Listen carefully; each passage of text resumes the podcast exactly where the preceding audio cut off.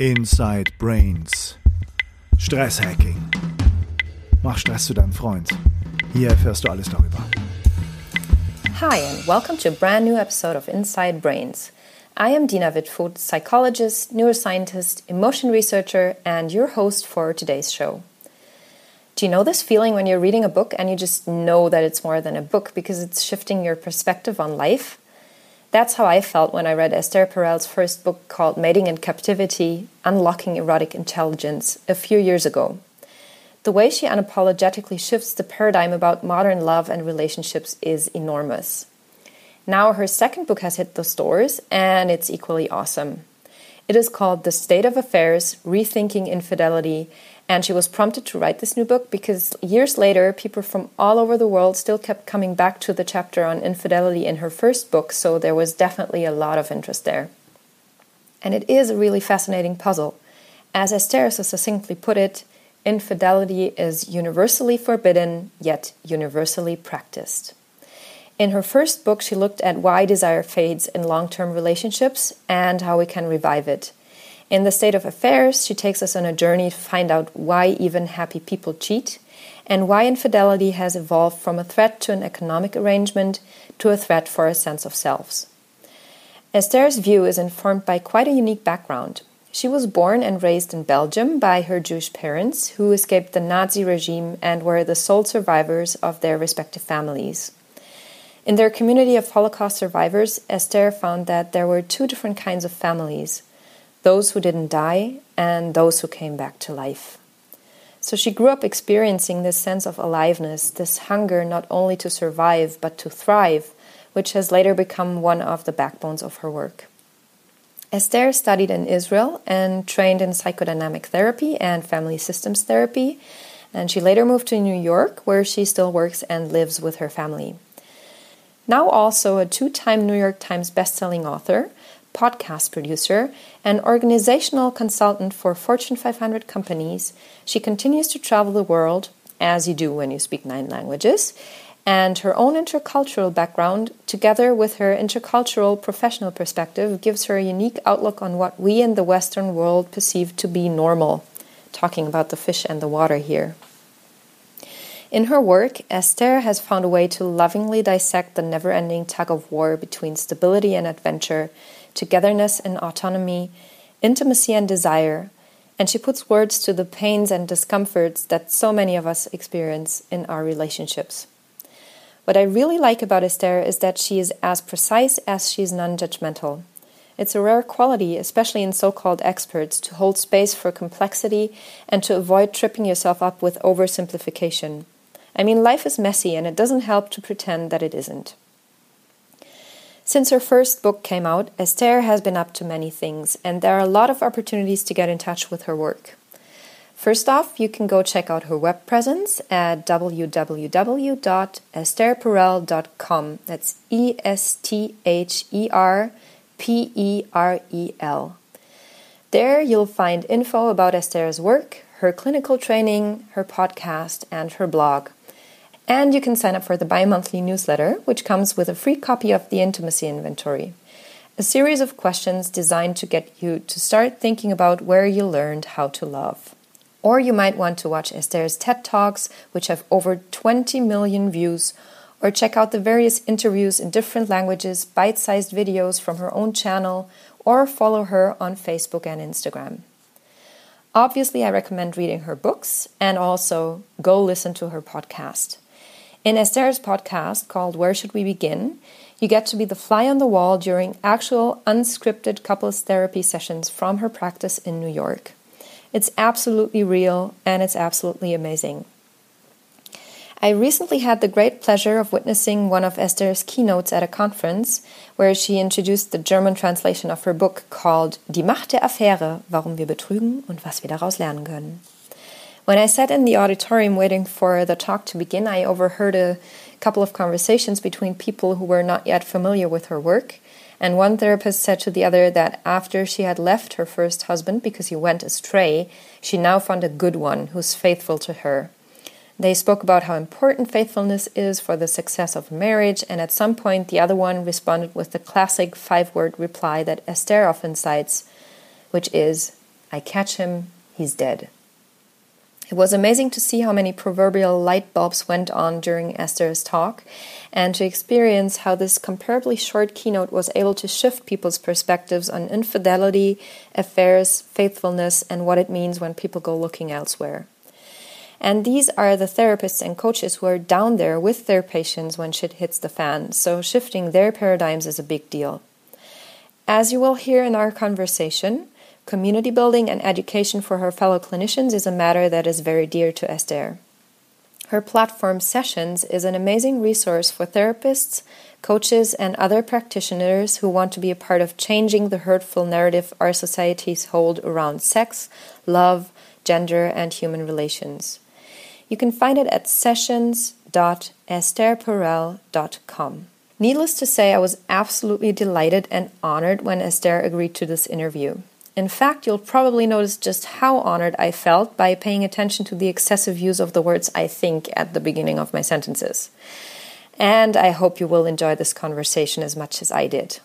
Without further ado, Esther Perel. You said once that when you uh, when you see a dogma, you start questioning it, and I really love that because I think uh, first of all, it's it's a, it's very close to what I do or what I like to do, and I think um, that's just something that we all really need more of um, because there are so many things that people think are true because they they uh, heard it from somebody who is an expert in the field, and it's also the same thing in medicine. I think there are a lot of people who do eminence based medicine and not evidence based medicine. Very good. Never heard yeah, that's, it's um, I think what a lot of people do, and I, I also I see why that might be a good thing if you're young and you're you're just getting into a topic and you try to find your way into it. Of course, you look to the people who have been in the field for a long time, but then I think once in a while it's really good to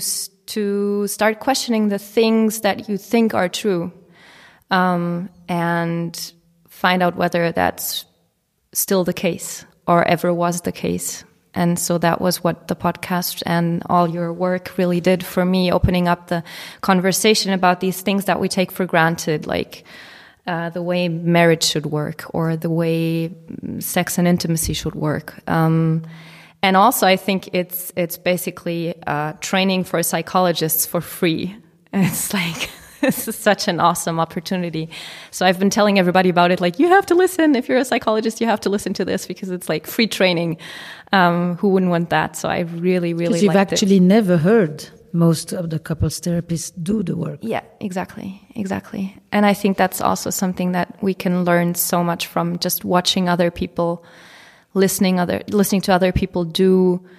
Uh, the things that we're interested in and just try to copy what they do and, and try to see if it fits and try it on for size. The main other place where people can train with me is on my digital platform called Sessions. Yeah, I've already done that as well. And awesome. um, that people find on my website. Um, and that too was very thought out because I didn't want to create a school. Mm-hmm.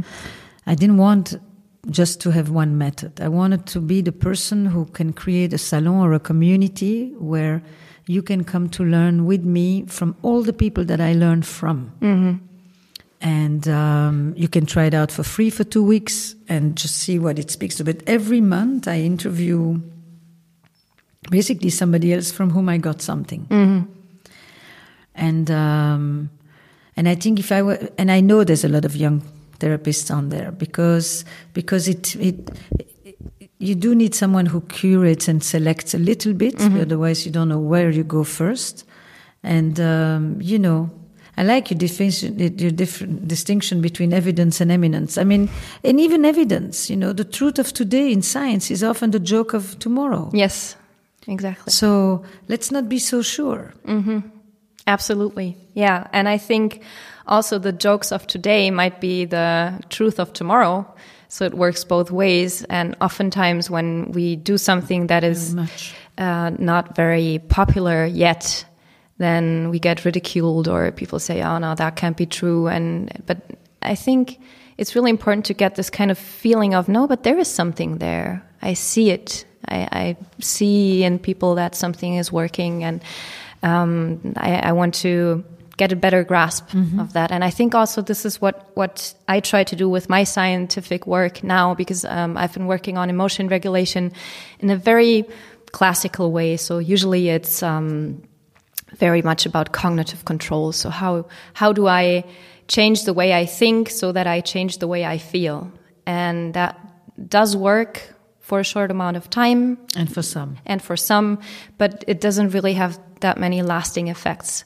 And I think um, many of the the modern uh, people who do therapy and, and try to rethink therapy as well have um, come to the conclusion that you need to you need the body you need to include the body a lot more and to combine both um, the body and so you do somatic experiencing um, i do actually i do something called PEP um, it's process and embodiment focused psychology. Um, it's based on uh, emotional freedom techniques but it's a lot more. So it's a tapping technique plus some cognitive restructuring.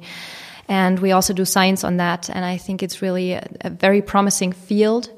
But I also I notice a lot of resistance um, when I talk to other people who do more like cognitive behavioral therapy or something like that. Um, do you would you say that you are still very cerebral in Germany? Yes, yes, very much so. Yeah, yeah, I think so. Um, not only in Germany, I think in in the academic world of emotion regulation science, it's very much cerebral. It's a lot about. You have um, SE in Germany. What what is that? Somatic experience. Uh, yes. Yeah. Mm -hmm. Yeah. And ADP, Advanced um, Experiential Dynamic Therapy, Diana Fosha. Mm, I'm not aware of that really. Then take a look at her yeah. first book. Yeah. On affect. Yeah. Yeah, I think um, they do a very different kind of tracking that mm -hmm. is much more body centered mm -hmm. and um, probably very useful. Not probably, and very useful for working with trauma. Mm -hmm. Yeah, so I've I've just recently changed my focus from this more cognitive world, and also I think because I'm I'm working in a neuroradiology department, so I'm very far away from uh, from from my psychological roots. Oh la la! Yeah, so I'm um, I'm trying to reel that back in because it's um, I studied this because I'm so interested in people and and uh, how what makes their minds work and their hearts work and how does that work together. So I'm really. What did you think of this? book of this book. Yeah, I see the German yes, edition here. Yeah. I, I, very much liked it. Um, I ordered it. I pre-ordered the English version before it came out, and uh, I read it right away. And I, I can see why so many people um, like the way you speak about this topic because it's very curious, as you said, you're a curious person, and I I can really see that you're very open. You're very much about asking questions and trying to understand instead of okay, so now we have this, and we need categories to put that in and drawers to put that in, and you know make it look tidy and neat and it's not. It's messy and i think you have an awesome voice in um, yeah opening space and holding space for for the messiness and that's what i very much liked about it. But i think if, like if we talk about the book the uh, i think it's also in the in the english title but the subtitle in german is um, um, why we have affairs and what we can learn from them and i imagine that there are probably a lot of people who get kind of triggered by that last part like learning something from affairs. I think for people who would like to have it neat and clean, that is kind of not in the picture. Is that your experience as well, or how do people react to your attempt to understand both sides of affairs? Well, if I ask any audience if they have been affected by the experience of infidelity in their life, either because they are the child of a parent who had an affair or fell in love with someone else who left, or was because they are the child of an illicit relationship, or because they are the friend on whose shoulder somebody's been weeping for days, or because they are the friend to whom somebody has been confiding for months, or because they are one of the three primary protagonists of the adulterous triangle. 90% of the people in the audience will raise their hands. And at that moment, I'm, it becomes very clear that I'm not just writing a book about two people, nor am I looking at infidelity as a story of two people. It's systemic, it's societal, it's intergenerational. There are at least three people involved, but generally it, it, it is about an entire network of connections. If you only want to look at it from the place of a moral offense, and then probably this is not the book. There's, that book has been written, and there are many of them out there. If you open to thinking about this a little differently, because you are one of those many characters that I've just described, it has been a book that has opened up worlds for people. Worlds. And I know it because just from the TED Talk alone, which I don't know how many millions it has now, some 12, 15 million people, but I got 1500 letters myself. That's a lot of people telling me a lot of dark stories. And so I know that, you know, sometimes there's a little bit of an anticipation that if you don't instantly say it is the worst thing, that that means that you're saying it's okay. Or when you say that some good can come out of a crisis and that we understand the concept of post traumatic growth and we apply it to every other crisis, how come we don't apply it to this one? You know, um, there is a fear sometimes that people have when they ap- approach this book, uh, or because sometimes people have said Perel this, Perel that. Um, I, the truth is that I rarely, after people have read it, hear them say that. Mm-hmm. There is nowhere um, that I ever condone or encourage or justify or this is a phenomenon that exists all over the world that has been historically condemned and universally practiced. It has accompanied relationships throughout history, regardless of the model of marriage. And today we have a particular view about it because of the particular expectations of marriage that we have. And it has fundamentally changed its meaning and its consequences. And, uh, and the literature has changed as well, accordingly, the clinical literature. But in a very short amount of time, infidelity has become one of the leading causes of divorce which it never was and still isn't in the vast majority of the world, by the courtesy of women, of course. Um, to look at it just from the perspective of victim and perpetrator and two people is already inaccurate. There are more than two people in this story. And to take a phenomenon that attacks or attacks that uh, that attaches itself to 90% of the population and to only look at it through one lens doesn't begin to capture the complexity of it. So that's what I try to do. I try to write a book that captures the complexity of one of the most important crises of modern relationships. To try to understand why this has become such a crisis, what it means, and how it becomes a lens for looking at our expectations of relationships, at how we view marriage, at how we view personal happiness, at how we view the role of sexuality in our life, at how we view, you know, what what what we think we should be suffering or not. And it's that. It's not a book about infidelity as much as it's a book about modern love and modern relationships through the lens of one of these most painful crises. What does it tell us? Why this crisis? Because it involves lies, secrecy, jealousy, passion, love, deception, revenge, possessiveness. Basically, the entire human drama exists in this phenomenon, and usually you have to go to the opera for that. And yet we see it in our offices. And that's what I try to do. I try to come up with a different perspective that I think is more helpful, that addresses the multiple realities of the multiple people that are part of the story, that deals with the sociocultural reality behind this, puts this very much in context and says you can't apply it in the same way. You know, I was in Israel last week and I did a two day clinical training on working with, uh, with infidelity. And the two groups that had the most in common were the Israeli Arabs and the Orthodox Jews. It was a moment nobody will forget. Because we were talking about how do you work with secrets in therapy. And many of the Western, more egalitarian oriented therapists think you should not be keeping secrets. Well, that is very good when you live in the West in an environment in which the consequences for the revelation of the secrets is the same for the men and for the women. But when you live in a society where you can either be killed or beaten up or you have to be destroyed because you are destroying the honor of the family, the consequences of the revelation of any kind of information about you, lady, is very different.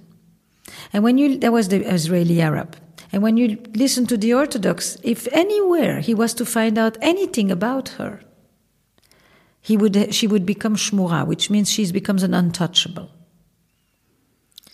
And those two very different people, and very people from very different religions and background, understood power structures in a way that the more liberal Israeli westernized therapist did not.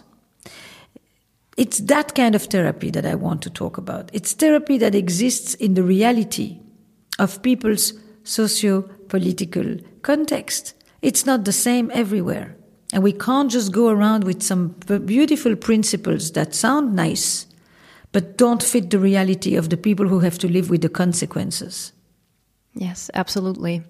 And I think that also entails the know, danger. That anecdote makes sense now. I just yeah, absolutely. It, but it, it's that that I'm trying to talk about. I, yeah. I, the last thing I need to do is to legitimize this thing. It's yeah. not. I'm not. That's not my point. Yeah, absolutely. And I think also your cultural perspective and putting this into a socioeconomic um, context is one of the reasons why this this um, discussion or your way of phrasing it is so open and doesn't create a dogma because we it's easy to jump to the conclusion that what we see here is normal and therefore maybe even biological like for example men are mm -hmm. made to roam because that's what we see but is that really true and even if it is, is it helpful to phrase it that way?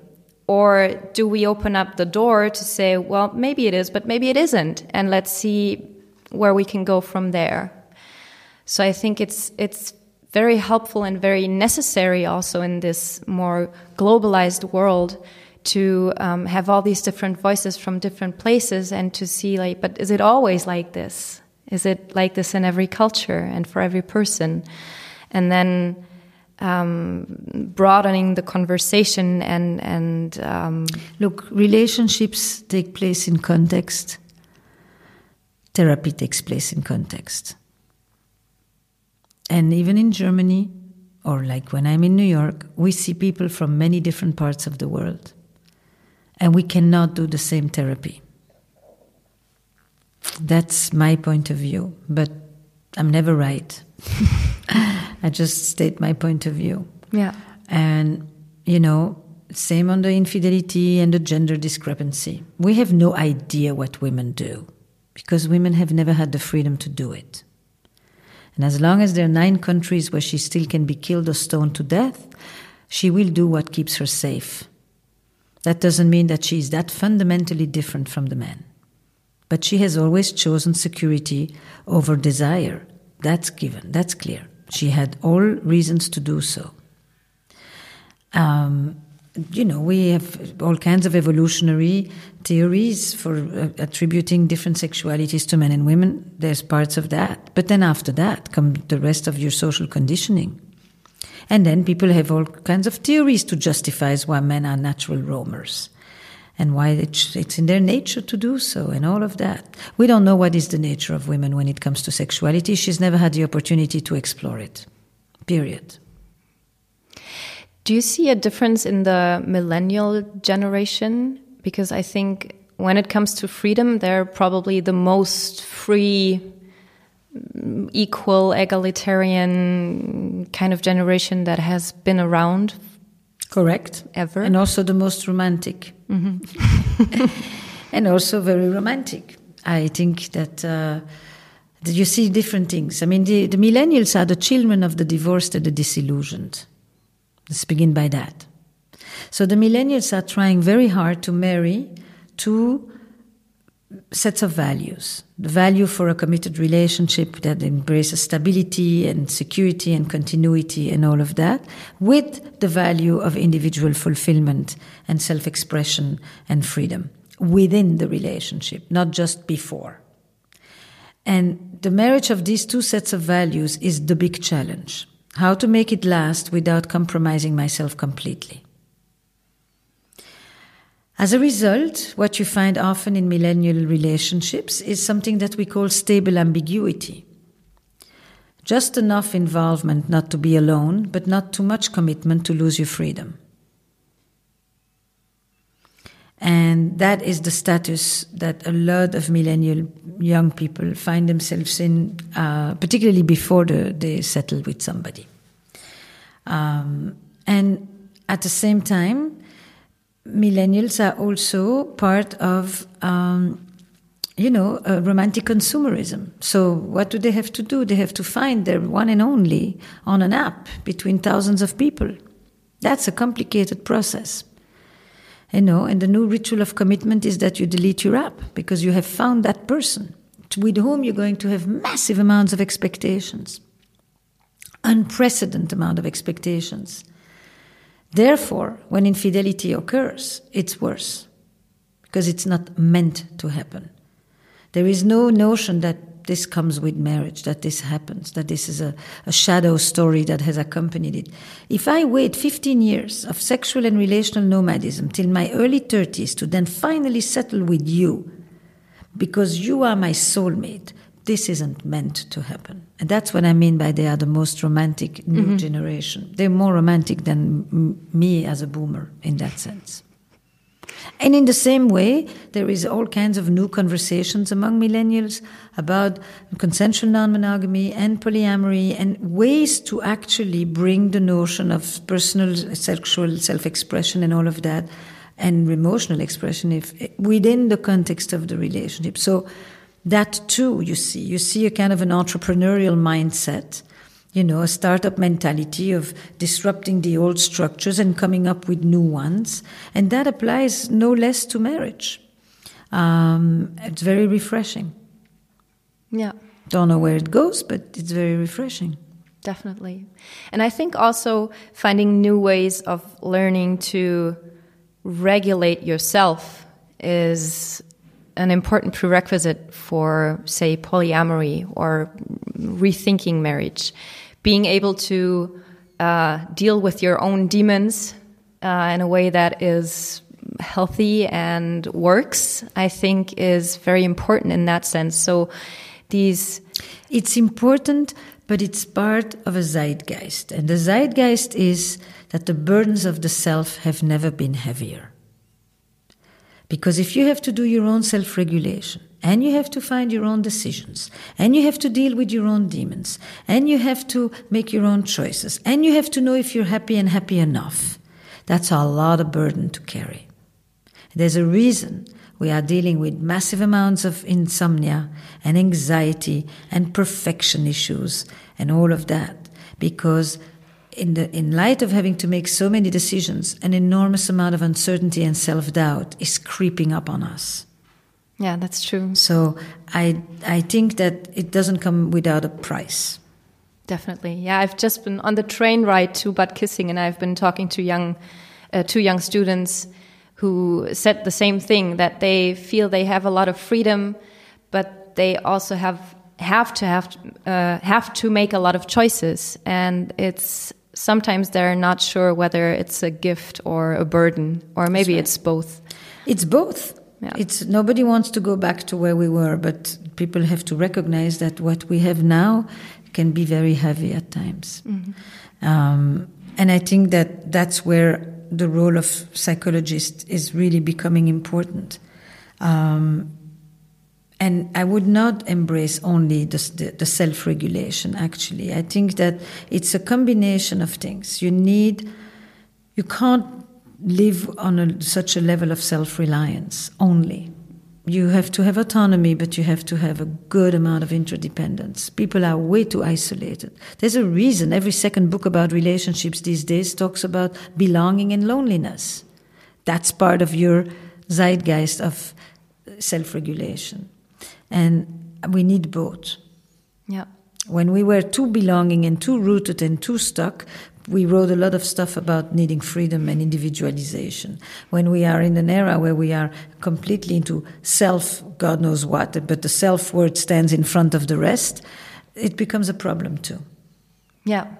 Yeah, I, I, totally see that. I think also that um, our feeling of being interdependent needs to come up to speed to all the self actualization, self whatever, just like what you said. Um, finding new ways of relating that can accommodate a certain amount of personal freedom and having personal freedom that can accommodate for the fact that we are never alone and we're always connected, I think is very hard to do, but this is, I think, what no, I see in my it's generation. Not hard to do. What do you see? You see people who don't know to knock at other people's doors. Yes. And I, I, you know, much of the work that I do at this point is um, helping people, especially the young people, to knock at people's doors, to reach out, to call, to speak in person, not just to text, not just to go on social, to actually have gatherings, to invite somebody in your kitchen, to do the old 3D in person stuff. You know, to get an alarm clock in their bedroom, to take the phones out, etc., etc. It's really, it's like the old stuff becomes the countercultural stuff. Um, you have too many people who are spending their time not lifting their head and looking at other people. And they don't know anymore what to do when they are in the presence of other people. They'd rather sit at the bar but into their phone than actually look at who's around them. And all of that is not boding well. That part, and they're hungry for something else, but they don't know how to do it. So somehow that's part of what I have to tell them. What, what do you say? What kind of questions do you ask? How do you connect? How do you you know, establish a rapport, etc., etc. And um, you'll see, we will start to see more and more people entering our offices who are really requiring the basics. Mm. Yeah, the basics. Yeah, you know. Um, but it's but the hunger is there, so it's not like we need to convince anybody. Mm-hmm. Yeah, that's true. There's never been more festivals there's never been more ways to create gatherings than what's going on now. Since people don't meet in the church, they will create other rituals because that's part of our human condition. And people are desperate to look for in person, you know, contact, experiences. Experiences. Everybody is using the same word experience, user experience. Mm-hmm. Why are we so freaking busy with experience? It used to be called prayer. Yeah. And I think also this is part of what I saw in the in the science of my field, at least, um, is that this part of actually being somewhere and doing something and maybe feeling awkward and still doing it. Um, that's part of a skill set you need also to have social contact because it's not always going to be easy. It's not always going to be pleasant. It's not always going to just flow, and you have to be able to stay there and um, try the next thing and the next thing, and maybe this works and maybe this works, and and um, not get beaten down and not turn around and run, and just be present with the um, with the feeling of maybe it's just not nice right now, but it might get better. And I think that that's one thing that is very helpful in, in a lot of respects in, in all fields of life. I mean, that's part of the mindfulness, you know, um, thinking as well. Look, I much of my training at this point is also to make sure that people are not alone, that they feel part of a community, that a community is not just a particular method that you use, but an approach to life. Um, you get it, you know, just about everywhere. You know, when you read my book, it's an approach to life, not just an approach to a problem. When you listen to the podcast, it's an approach to life. When you listen, when you watch the videos on the session training platform, it's an approach to life and the life of the therapist as well. You know, what is it like today to be a clinician? Particularly for me, it's a clinician and a clinician who works in the realm of relationships. That's my my main focus. The, what is changing in modern relationships? How how do the fundamental human needs stay the same, but the way in which we try to meet them changes? And how do the modes of communication influence the needs? This kind of back and forth. Um, I think, in that sense, it's a very exciting moment in our in our field, and it intersects with brain science. It intersects with a lot of things.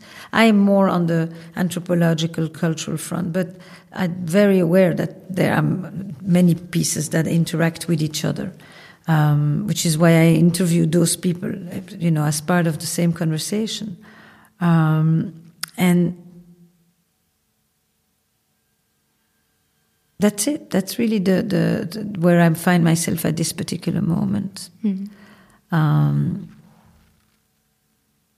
how do you hold the things that have been you know the things that are rooted already and that that are part of a certain tradition and build around that and create things that make sense for the lives that we live today mm-hmm. you don't want to come to therapy and feel that the person that's talking to you doesn't really understand the world you live in and gives you advice or gives you responses that feel like sounds good but can't, don't know how to apply any of this. It doesn't fit my world anymore. Mm-hmm. And in your experience, how helpful is it to do something that involves the body, to teach people to ground into their Major. body? Emotions are embodied experiences. I am a psychodramatist. I train in bioenergetics. I come from movement. I have an expressive arts therapy background. I mean, I didn't wait till now to understand that. So I have used the arts, I have used other things than just words, I have used music and movement forever. I think therapy is an experience, it's not just a thought or a conversation. It has to be experiential. You have to experience something new and different. You know, uh, you can't be going to therapy to do the same thing you've been doing at home or, or being stuck. Um, so I'm not a fundamental practitioner of somatic experiencing or bioenergetics or any of these things today, but I'm a sex therapist, so I can't not think about the body. You know, um, and I'm a relationship therapist, so I can't not think about the body. I think we can't live without touch. So I do a lot of exercises in my office with the people. Small things, nothing, you know, but that involve touch, that involve breath, that involves movement, that involves standing, rotation, voice, all of that. Um, I come from the theater too, way back when, so all of these things are in my toolbox. And I think today we absolutely need a broad toolbox. Can't just have one set of tools. You can build a bunch of stuff with one set of tools, but it is limited. And what I have wanted for myself and what I like to teach other people is to have a very rich toolbox. And that means listening in on other perspectives and other fields in which you won't be the expert, but in which you will have learned to include that as part of the perspective. Because otherwise we become siloed, like the rest of society, in which everybody just talks to themselves and to people who reinforce your own idea, and then the field becomes one big confirmation bias with a few, you know, with a few silos that operate in parallel. Um, and there are those people, and then there are there are people who are really anchored into developing one model in depth, and they go vertically down. And then there are those of us who are doing the more synthesizing, and we are more horizontal. And a rich field needs both. Yes. That's the thing. It's not this or that. A rich field needs both of those. So I am the synthesizer and the person who brings together those very people who are the vertical excavators who go deep into one modality. And I bring them together with each other to talk in my trainings. Because, but then I do the horizontal mm-hmm. and I do the, the, the envelope around. And I think that when you do it like that, you, you know, this will be an interesting field.